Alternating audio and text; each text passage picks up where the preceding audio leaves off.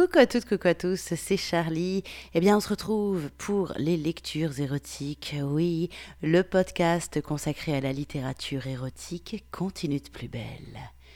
L'été se prolonge, enfin, en vrai, d'après l'énergétique chinoise, on est déjà en automne. D'ailleurs, on le voit, le temps a changé, a tourné. Mais en fait, on n'est pas du tout là pour parler de ça. On est là pour parler littérature érotique.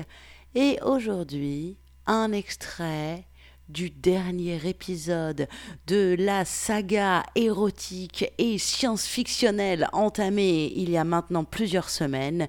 J'ai nommé Lizzie, s'exploratrice du temps, écrit par Jeep évidemment.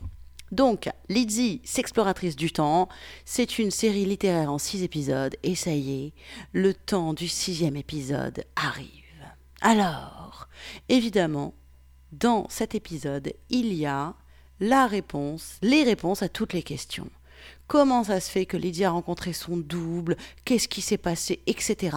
Jeep boucle la boucle temporelle, ha ha ha, cela s'entend, et, et, et, et je ne vais pas tout vous dire. Par contre, ce que je peux vous dire, c'est que Lydie, elle n'en peut plus, elle est épuisée, elle a besoin de faire un break encore, et elle va oublier encore une fois Giuseppe dans les bras de Circé.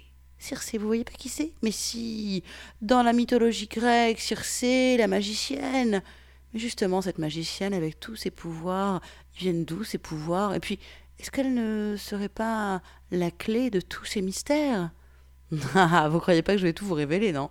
Alors, du coup, je vais vous lire quand même un extrait, un bel extrait, histoire de vous embarquer dans l'érotisme torride de Jeep. Et on va plonger dans le mystère. Vous allez voir à quel point Circé est magicienne. Mais pour avoir toutes les réponses, il va falloir que vous vous offriez le dernier épisode de Lizzie, s'exploratrice du temps, qui s'appelle Lizzie et la magicienne. En attendant, c'est parti pour un extrait de ce dernier épisode de Lizzie.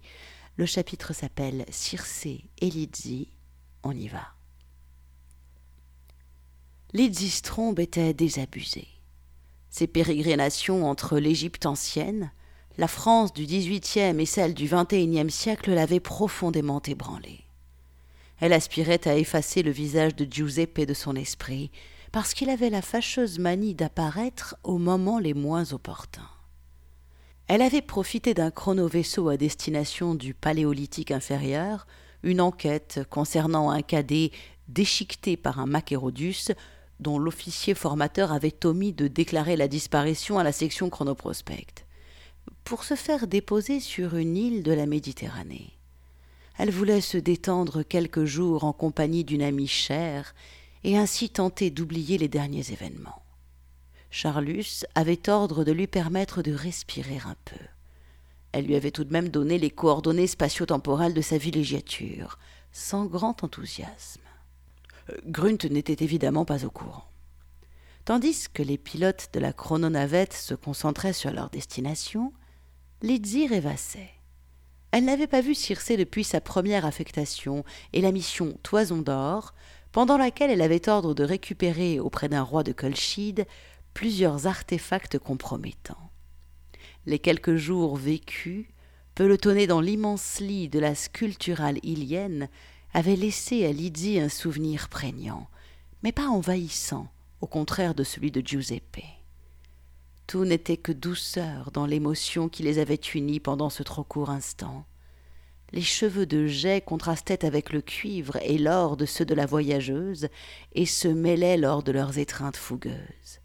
Elles en omettaient de se restaurer et se désaltéraient à une fine cascade qui plongeait d'une rigole jusqu'à un bassin de porphyre rouge situé idéalement au centre de la vaste chambre.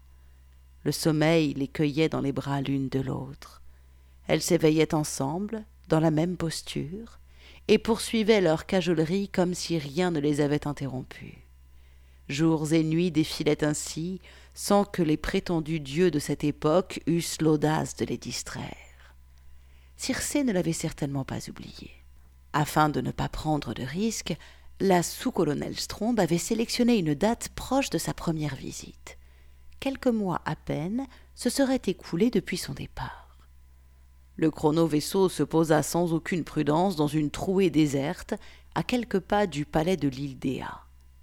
Lizzie vérifia sa tunique de lin et sauta de la machine, qui redémarra avec de légères vibrations.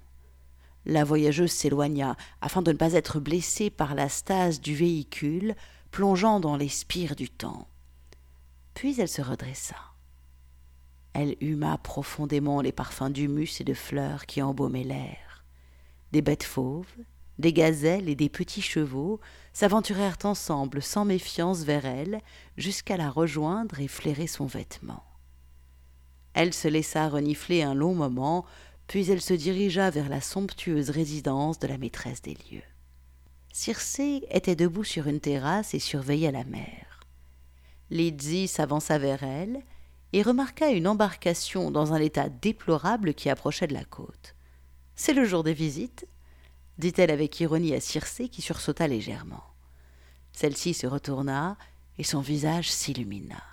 Lydie, ma tendre Lydie, quelle magnifique surprise Les deux femmes tombèrent dans les bras l'une de l'autre. Elles restèrent ainsi quelques minutes, puis Circé recula légèrement pour prendre visuellement possession de son amie. Vingt lunes ont traversé la voûte céleste depuis ton départ, et tu ne m'as jamais donné de nouvelles. Comment es-tu arrivé? Je n'ai aperçu aucun navire hormis celui qui va bientôt accoster sur la plage. Je possède aussi quelques tours, magnifique ensorceleuse.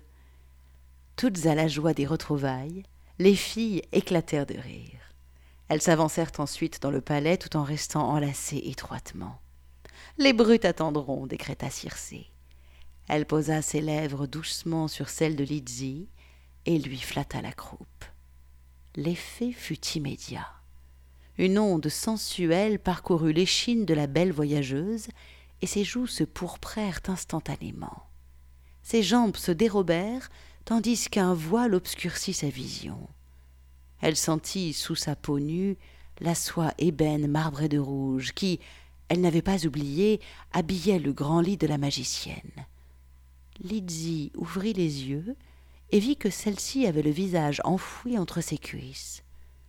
Entre deux flux de plaisir, la sous-colonelle tentait de se remémorer les événements les plus récents, afin de comprendre pourquoi elle était allongée et offerte sur la couche de son amie, alors qu'elle n'avait aucun souvenir d'être entrée dans cette pièce. Elle ne put aller plus loin dans la réflexion. Son corps, sombrait dans le puissant fond des orgasmes à répétition. Sa partenaire était partout à la fois, la léchant ou la baisant par petites touches humides. Chaque parcelle fut explorée, de la nuque aux chevilles, et des doigts, agiles comme des serpents de feu, couraient en même temps à la recherche de zones à déflorer. Cette sensation d'avoir au-dessus d'elle d'innombrables maîtresses qui la palpaient décuplait, en admettant que ce fût concevable, l'ivresse d'être entièrement à sa disposition. Lydie ne voulait pas perdre pied tout de suite. Elle avait l'intuition qu'une défaite, sitôt allongée sur la couche de son auguste hôtesse, signifierait devenir la bagatelle pérenne de celle qu'elle savait impulsive et très dominatrice. Circé avait le port d'une reine, mais aussi les défauts. Elle était hiératique, hautaine et capable d'un mépris dévastateur. L'amante hors pair avait toujours pris d'autorité les rênes dans les joutes érotiques que les deux femmes avaient livrées ensemble, et la magicienne semblait apprécier cette emprise inhabituelle pour elle. Le bassin de Lydie était animé d'une vie propre. Il ondulait sans trêve, magnétisé par le jeu des caresses. Quelques coups de langue l'étourdissaient assez pour qu'il perdît tout contrôle.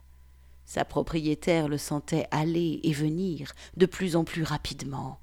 Il entraînait le reste du corps dans une gigue irrépressible. Il retombait lourdement, comme éreinté par l'effort, ou d'une manière plus aérienne et détaché des contraintes de la pesanteur, telle une feuille, bercée par les caprices du zéphyr. La danse recommençait alors, en même temps que les doigts de Circé dévoilaient la boutonnière rose à la gemme solitaire où pénétrait sa vulve offerte. Pendant ce temps, Un nombre incalculable de mains, de lèvres ou de bas-ventre besognait la menthe. La magicienne présenta enfin à la bouche de son invité son pubis, ombré d'un fin duvet. Lizzie enserra les hanches pleines et plongea la tête entre les jambes musclées de son hôtesse. Elle lécha avidement le nectar prodigué de si bonne grâce et stoppa subitement ses caresses libidineuses. Elle avait eu l'étrange perception de se déguster elle-même. Elle sentait sa propre langue l'explorer alors qu'elle visitait effrontément chaque repli secret de la chatte de Circé. Prodige entre les prodiges, Circé l'avait élue dispensatrice de ses spasmes voluptueux personnels. Cela ne la dérangea plus lorsqu'elle découvrit ainsi que les cajoleries, savamment distribuées à l'entrecuisse de l'envoûteuse, étaient autant de subtils attouchements qu'elle se donnait à elle-même. Quand elle éprouvait les prémices d'un nouvel orgasme, elle ralentissait ses frôlements intimes et la tension retombait. Puis les ondes s'amplifiaient petit à petit à mesure qu'elle accélérait sa cadence individuelle. Le jeu l'amusa tant qu'elle s'offrit une pâmoison. La mesure était pleine. La chevelure de Circé l'enveloppa entièrement. Elle perdit connaissance. Donc, vous avez fait la connaissance de Circé, une sacrée coquine, ensorceleuse qui rend du coup les parties de jambes en l'air complètement ésotériques puisqu'on ne sait plus où on est. Quand on lèche, on se lèche soi-même. Il y a des dizaines et des dizaines de bras, de bouches, de doigts, de chattes. C'est hallucinant. Sauf que ces talents de magicienne, Circé les a au lit, mais pas que. Alors, que va-t-il se passer dans cet épisode Lizzie et la magicienne? Quelle est l'explication au mystère qui s'épaississait de plus en plus? Vous aurez toutes les clés dans cet épisode. Petit indice, je vous le dis juste comme ça. Ulysse, vous savez le héros grec Ulysse? Ulysse est dans la, dans la partie en fait. Oui, parce qu'en fait Ulysse, vous savez, l'ébarcation pourrie qu'elle aperçoit euh, qui, depuis la maison, c'est euh, l'embarcation d'Ulysse. Alors, qu'est-ce qu'il vient faire là? Je ne vous le dis pas, évidemment. Pour vous offrir ce livre, vous aurez tous les liens sur l'article qui présente la lecture du jour. Ça, c'est sur mon site lec.charlie-liveshow.com. Et eh bien voilà, cet épisode est terminé et nous concluons donc les extraits de la série littéraire scientifico euh, comment fantastico érotique Lizzie, s'exploratrice du temps. Je vous retrouve dès la semaine prochaine pour de nouvelles aventures érotiques. Sur quoi on partira? Je ne vous en dis pas plus. Et puis, si vous aimez les podcasts pas qu'érotiques, je vous invite également à écouter mon podcast de lecture plus classique. Il est à retrouver sous le nom La passerelle, le zen. Prenez soin de vous et à très bientôt. Ciao, ciao, ciao.